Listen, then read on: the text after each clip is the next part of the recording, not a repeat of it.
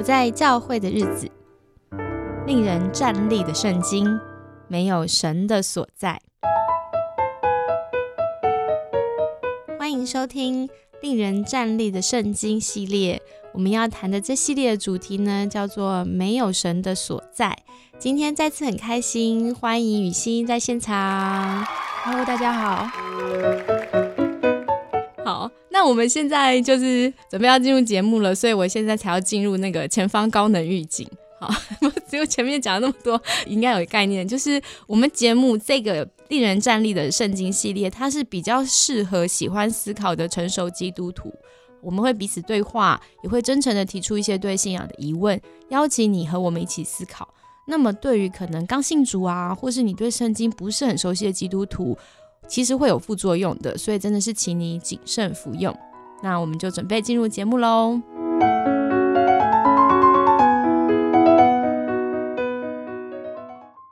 好，那雨欣，今天你想为我们带来的故事是什么样的故事呢？嗯，就是因为要因应那个不在教会的日子嘛，大家都有都有很多的投稿，很多的共鸣。我就在想，如果今天旧约假假设他也是一个人的话，那他会投什么样的故事过来？嗯，然后我就想到了一个圣经当中比较少被谈到，就不是一个很很流行的一个故事，但是我觉得它非常的经典。嗯，那这个也是我之前我曾经。在讲台讲过的一篇讲章，但我有稍微在修改。但是我我自己讲完之后，我发现这几年不断在想这个故事，嗯，对我我就觉得，哎，其实是有蛮多可以再讨论的。他就是在呃创世纪的第三十四章，嗯，听到这个数字，你应该一时还没有办法想到是什么东西。对对，我把它取一个名字，就是叫做“没有神的所在”。这个名字呢，它其实是。侯文勇他写过的一本书的书名，然后这本书是介绍《金瓶梅》，那它的名字就叫做《没有神的所在》。因为呢，对作者来说，那个《金瓶梅》它不只是一本谈情色的书，它是在描绘一个没有上帝的世界。那一个没有上帝的世界，人他就只是一个欲望跟罪恶的存在嘛。然后我就觉得《创世纪》三十四章呢，我觉得会让我想到他的这个书名，因为我觉得也有一个很类似的画像。就是只是说，呃，如果有一群属上帝的子民，但是他们活得像是没有上帝一样，那他会怎么样？它的呈现会是什么？好，那创世纪三十四章是雅各的故事，雅各的大概中年之后的故事。我觉得光听到雅各的，大家可能就有问号。就是我们，但可能断片，就是对雅各可能读过这个故事，但不见得那么熟。就像你讲，它不是一个主流会常常被拿起来聊的故事。那我们先帮大家回忆一下，好，了，不知道大家想到雅各会想到哪些片段呢？或者是说你会断在哪边？会断在哪边？我觉得第大家应该最有印象，第一个是红豆汤吧？对，红豆汤，然后换长子的名分嘛，这样。对对，我每次喝到红豆汤，想雅各，就被制约。然后再来，应该是你还会想到什么？接下来就比较有名的就是拉杰跟莉亚嘛，就是他本来要娶拉杰，然后两个人就是是非常非常喜欢的，但是没有想到，嗯，被。诈骗，对，被诈骗，就是娶了娶的人跟他原本想的不一样，所以要多做好几年工这样子。对对对对对。然后，但是哎，拉杰这个故事的前后有我最喜欢的片段，一一前面就是他从家里逃出去，逃到这个他岳父这边未来的岳父的那里，那拉班他舅舅好的路上，他先遇到了天梯。我很喜欢这个故事，主日学也会讲，就觉得很酷。伯特利，然后就。经历神嘛，然后神就给他应许，这样，所以他才可以就是哎，好像很安心的继续往前走这样子。嗯，而且那个应许跟前面的应许不太一样，因为前面他前面就是以撒跟亚伯拉罕嘛，好像都没有看到这种很超自然的景象。就雅各的这个信仰经历是看见一个图像，而且还看见天使，我就觉得哎，好有趣哦。然后另外一个是我个人最喜欢圣经故事，就是雅各跟上帝的摔跤，在亚伯渡口。嗯，对我就觉得超酷的，就是可以跟上帝的使者摔跤，就是我完全无法想象。对啊，为什么？要是我我不想跟人家摔跤，就是 为什么？他的他的信仰经历那么特别，所以这是两个我很喜欢的小故事。然后再下来是就是很多羊，我的印象是这样。对羊，然后稍微来顺一下他的那个人生流程嘛。嗯啊，就是他在家里是很受宠的。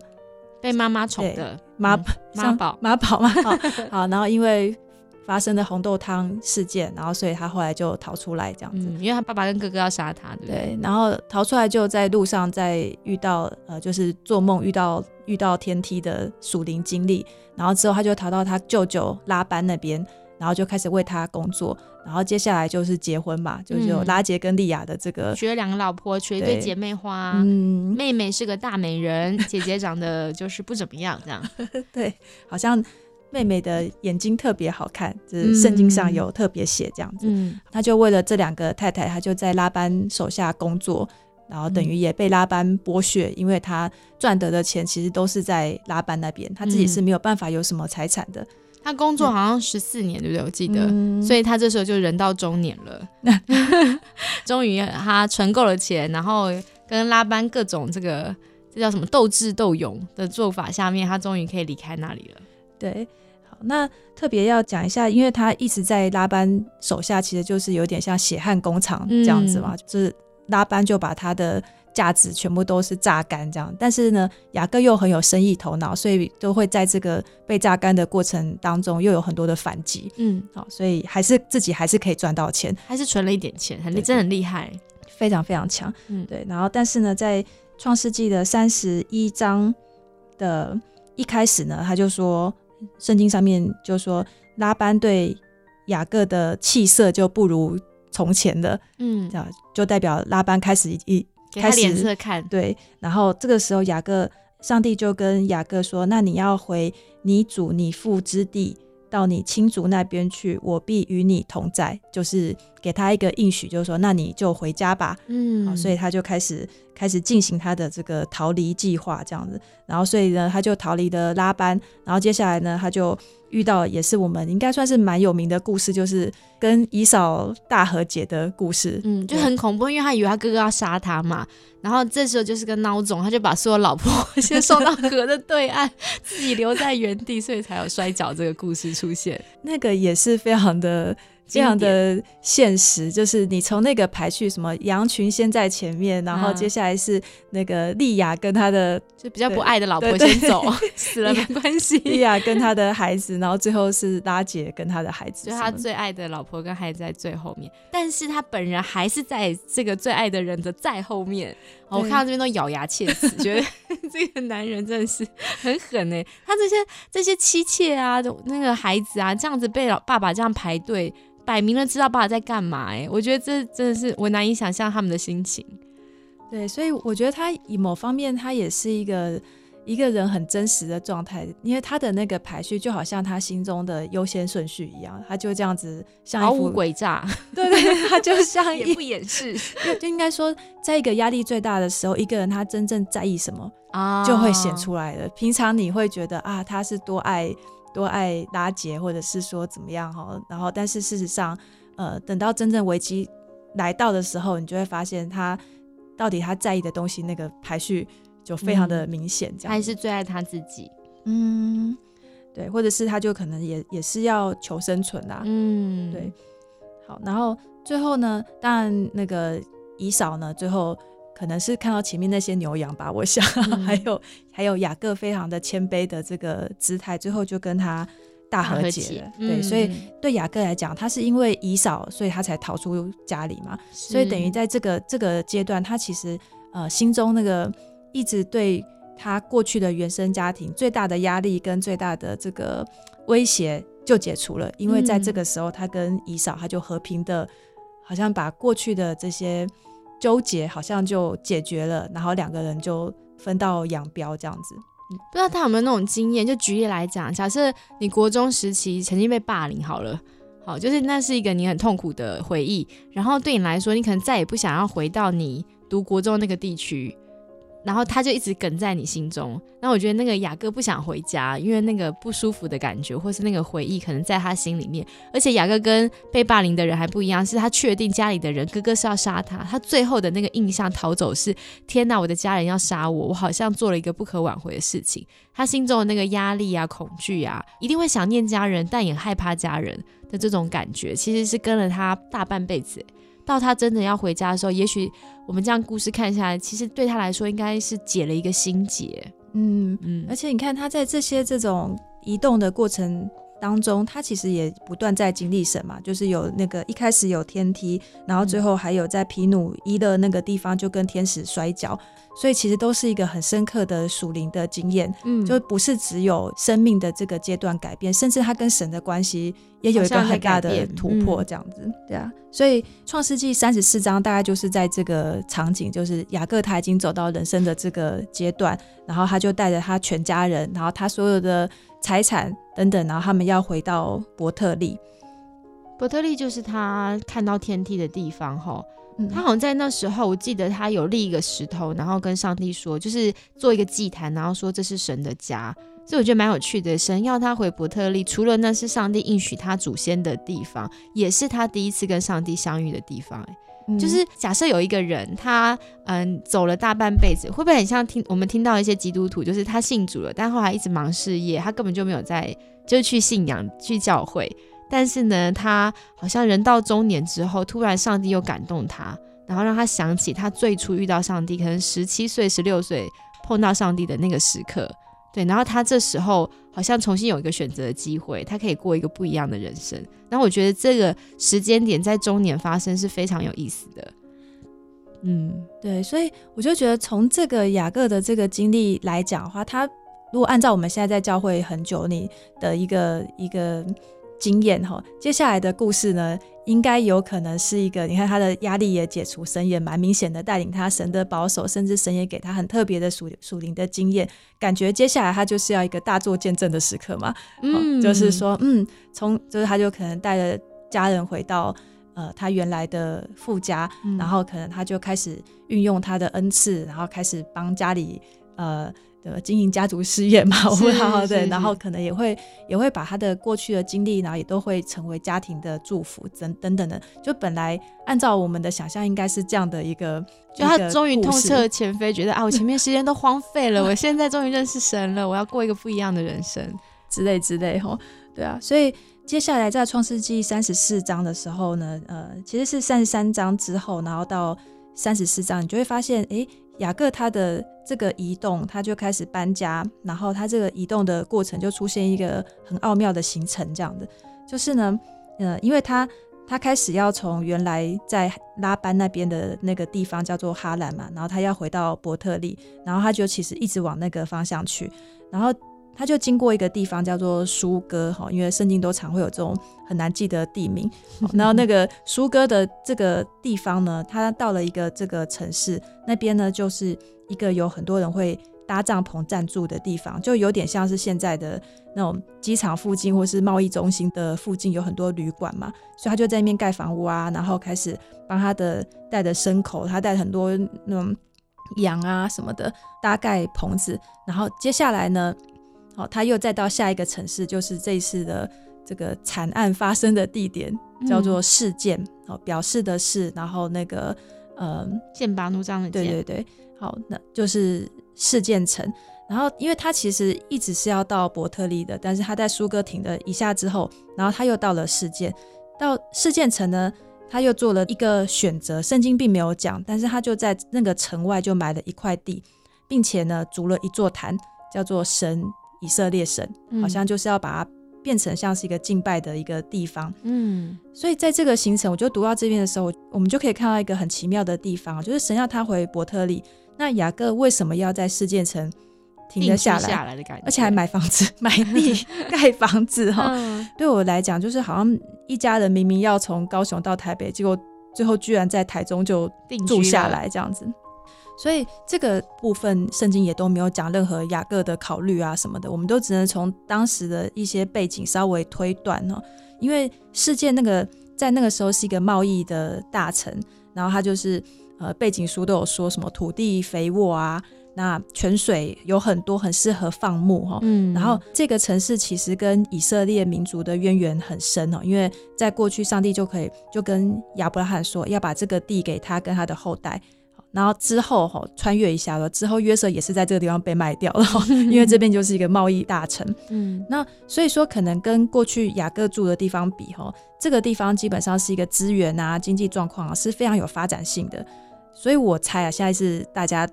那个只能推断哦，他为什么住下来？也许他一开始并没有要定居，好，但是呢，他在苏哥这个地方住了暂住一段时间，他就发现，哎，也许事件是一个很有前瞻性、充满机会的地方，所以他就在事件的城外就买了地哈，而且这个其实也对他的人生是一个转泪点哦，因为他上半生其实都是在拉班的这个血汗工厂工作嘛，而且他就不断的被压榨啊，被剥削啊。然后他来到事件之前呢，他的他的人生状态就有点像现在就是刚出社会的上班族，哦基本上就只能求生。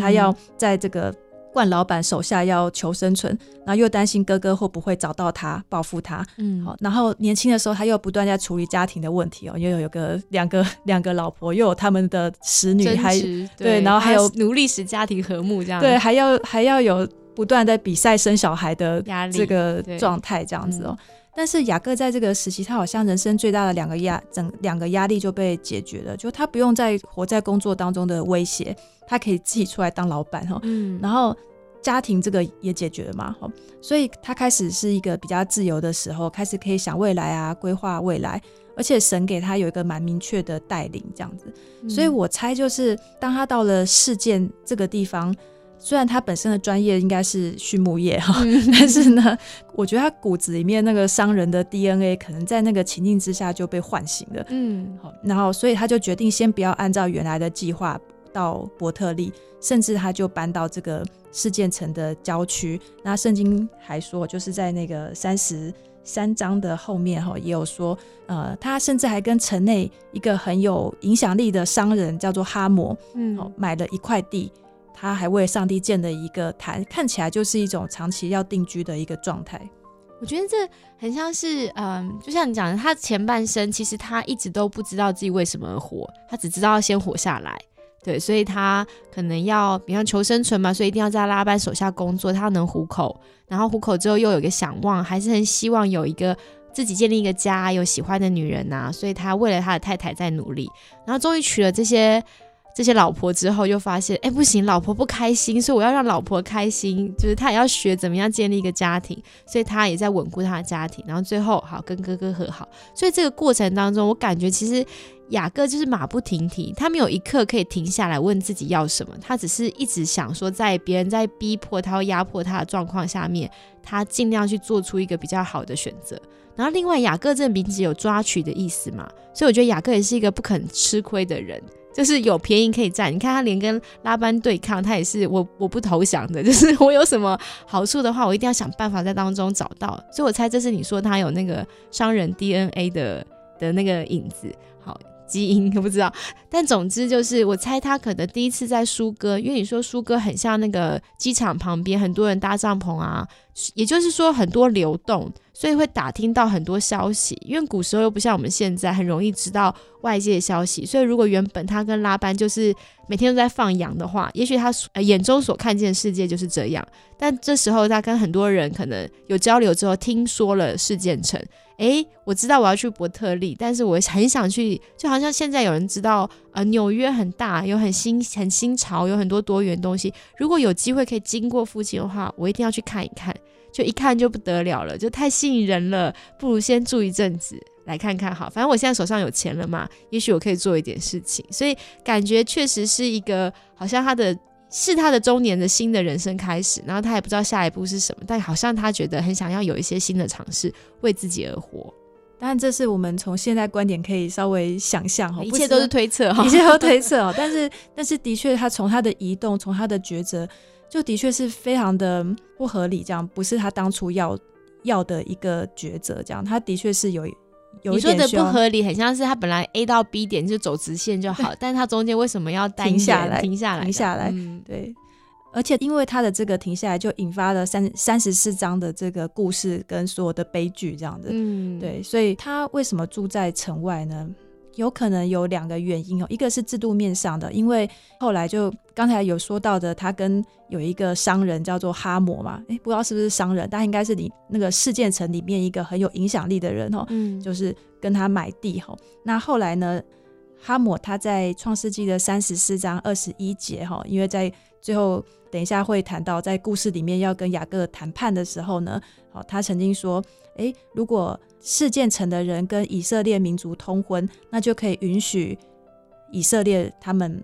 这群人住下来，互相做生意。所以从这个倒推回来，雅各他先住在城外，也有可能是，可能他还没有那个资格，就是他没有这个资格去住在。事件城啊，然后可能也没有通过某一些规定，还不能跟这个城市展开贸易的行动。我觉得这边可能要大家想象一下，就是如果以我们中国的文化来看的话，我们会有那种什么郑家庄。好，张家庄就是会觉得我们这一群人，既然是一个大家都是游牧时期后，我一个城跟一个城庄跟一个另外一个城庄之间，我们会有很明显的地域分别。那是因为我们觉得很有威胁性，我怕外人不知道是哪里来的人探清楚我们庄里面的情况，他万一来攻占我们的村子，就抢了我们的资源。我觉得是在那种的时代下面，所以一个嗯，当时的一座城，好，可能哈姆搞不好也是重要的几个负责城里面的老大之一，他们一定不会随便接受外人的。就这个雅各这个家族，这些人浩浩荡荡来，蛮多牛羊，看起来很有钱，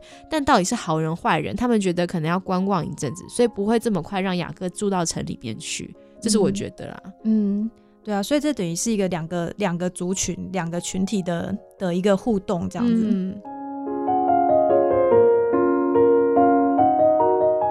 是呢，雅各他在外面买了一块地，然后他也立了一个坛，所以这一个是一个信仰的象征嘛。所以我在想，因为雅各家是这个世界上，因为他是亚伯拉罕的子孙嘛，那亚伯拉罕的整个家族呢，就是这个世界的当时的整个世界上唯一跟上帝有立约的民族。嗯，哦，所以他们的这个信仰，他们的神其实跟外邦的外邦是有区隔的。嗯，那当然雅各他当然也是。也是属于这个群体里面嘛，所以呢，我在猜想，这个在城外有可能，一方面是也许他没有这个资格可以进去，嗯，那另外一方面呢，也许在信仰上面，呃，他们也不会要跟外邦人要通婚啊什么的，他们在地点上好像也要跟这个外邦城市保持一定的距离，好，所以不管是一个现实的原因，还是他自己觉得，呃，好像自己要跟这个城市要有一个区隔，但。无论如何，雅各他就先采取一个稍微隔离的一个距离，嗯，就他感觉他想要进军这个事件城，但是呢，他又跟事件城保持一个有距离的关系，这样子，对。但是呢，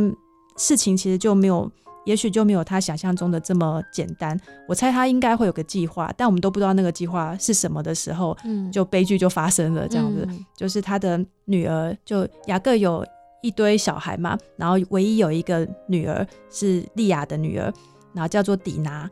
好，那过程当中，可能他们已经在这个地方住了一段时间了，所以底拿呢，他也交了事件城的朋友。嗯，所以有一天呢，底拿就出门要去事件城里面找他的朋友，结果他就被强暴了。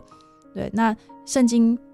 当中呢，他就是用一两句经文就讲这件事情哦，他就在三十四章的第二节。他就说，那地的主人西西魏人哈姆的儿子事件，这个哈姆就是刚才那个哈姆哈，所以就是哈摩的儿子事件，看见他，看见底拿，就拉住他，与他行淫，玷辱他。所以这个呃，看见、拉住，就这些词哈，就是其实其实就是一个强迫的、强迫的很有很有力量的意思哈。所以呢，呃。迪娜他就遇到了事件，然后事件就强暴了他。嗯，对。然后结果呢？圣经上面也有更进一步的描述，就是在创世纪三十四章第三节，事件的心细恋雅各的女儿底拿，喜爱这女子，甜言蜜语的安慰她。事件后来对他的父亲哈姆说：“求你为我聘这女子为妻。”细恋就是细住的细，然后恋爱的恋，细恋这女子。好谢谢哈。所以，所以在呃这个强暴犯呢，他就强暴了底拿之后，他就爱上她了，然后就把她扣留在自己的家中，然后就希望爸爸哈姆出面来让他可以娶底拿为妻。嗯，这个强暴犯应该是先先喜欢底拿吧。然后先用先上床后结婚的方法吧，不知道哎，不知道他的觉得呢？他不知道他的状态是什么，对啊，至少圣经上面其实并没有写的很清楚，不知道他是强暴前还强暴之后喜欢上对方的。哦，嗯。因为他有先写说，就是哈姆的儿子事件看见他就拉住他，所以把看见放在前面，我感觉有一点，嗯。就是他看到这个美色，嗯嗯嗯，在第二节的地方，嗯。对。啊，所以好吧，这几个词是连续性的动作词哦，看见他、拉住他、与他行淫、玷污他，所以这个四个词就把一个女生超级悲剧的经验描述完了，超短的，就是大概一两行。然后嗯这件事发生完之后呢，就是世界果然越来越喜爱这个女生，就甜言蜜语安慰她，然后就想要娶她为妻。对，诶，有一些解经书会讲到说，好像是因为这个底拿是不是个笨蛋啊？就是就是为什么那么危险，你还自己跑去一个城里面，然后造成这个悲剧发生？你看到这样的解禁，都有什么样的感觉？就是我们去年的时候就帮大家回忆一下去年的那个我们在做令人站立的圣经系列哦，那个时候是做下甲嘛，嗯，对我们那时候就有提到一个观点哦，就是因为在圣经成书的年代，其实是呃当时的社会处境其实是男性中心的。好、那在那个时候也是一个男尊女卑的一个社会处境，对，所以说女生基本上是没有什么地位啊，就是家里男人的财产啊什么的，嗯所以当圣经在写作的时候，甚至在整个圣经的诠释跟解读的时候，其实很难避免，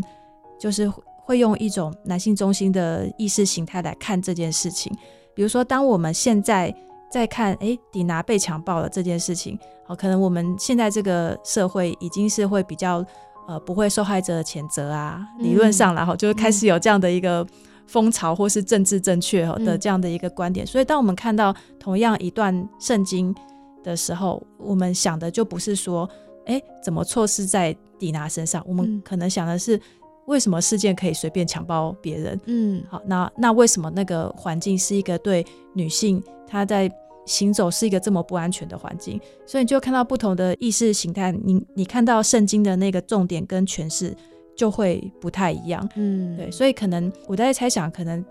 如果是比较早期的男尊女卑的意识形态的时候，就会比较容易觉得是呃，如果一个女性她被强暴，好，那有可能是自己衣服穿太少啊，好，那好像或是晚上怎么呃太晚回家，自己走暗巷啊，怎么样？好像很多措施在女生的身上。嗯那这个他背后的观点就是，呃，会被强暴这件事情是女生自找的，好像是那个你没有先防范就是你的错，对，好像是好像这不是那个强暴犯的问题。嗯然后他背后的观点就是，假设那个强暴犯是男性，然后一个男性他会去强暴另外一个女的，果然全部都是因为性欲的原因，嗯哦，然后是被引诱的。嗯，所以这样的一个观点就会导致于，那我们在看待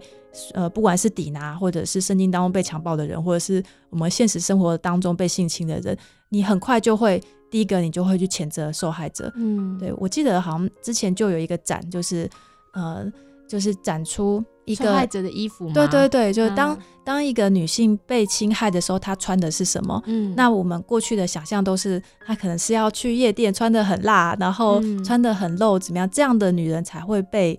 容易别人，对对对。可是那个展就完全颠覆大家的想象，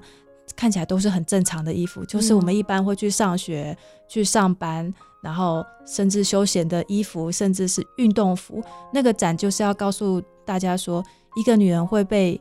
假假设受害者是女性的话，就她会被强暴，跟她穿的是没有关系的，嗯，不是她。就是说，我们今天不是只是要看她身上有什么错，以至于嗯造成这个悲剧，而是要问：诶，那个造成悲剧的那个人，他的责任在哪里？嗯，是。我们这一集差不多快接近尾声了，那我觉得雨欣点出了一些思考的点，我想很多听众朋友可能也很认同，然后也是觉得我们现在不应该再检讨受害人，我们应该更有一些意识，对于这些呃受压迫者或受侵害者，对他们的处境上，我们应该要了解。那最后作为结尾，我把这个经文用现代中文译本念一小段。好，有一天，雅各和 雅各跟利亚生的女儿底拿出去访问迦南的女子。当时的酋长西魏人哈姆有一个儿子呢，叫做事件。他看见底拿，就拉住他，奸污他。世界因底拿美丽，很迷恋她，想赢得她的欢心。他要求父亲说：“请替我想法子娶这少女为妻。”这大概是现在中文的译本。其实我在想啊，我们刚刚有说哈姆可能是这个城里面的老大们之一。啊，就很像是假设，嗯，我爸是台北市的可能老大之一哈，就是就算是地下老大也是很厉害的人，那他就把我取名为台北。你可以想象一下，就是我家族是嚣张的很的，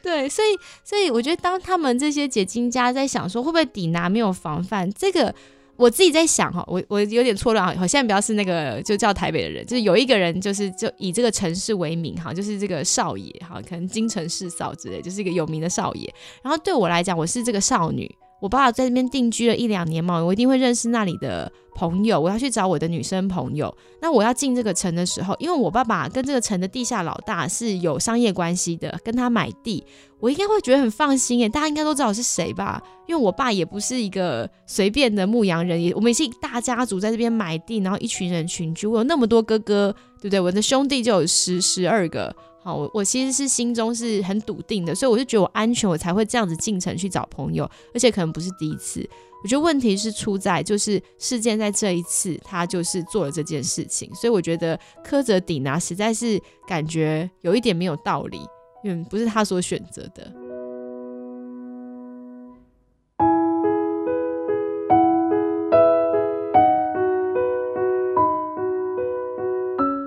那我们这一集的 Andy 就先停在这边，请大家期待我们下一集，我们要继续谈下去。当底拿被奸污之后，到底后来发生什么事情呢？我们就敬请期待喽。那今天谢谢于心啦，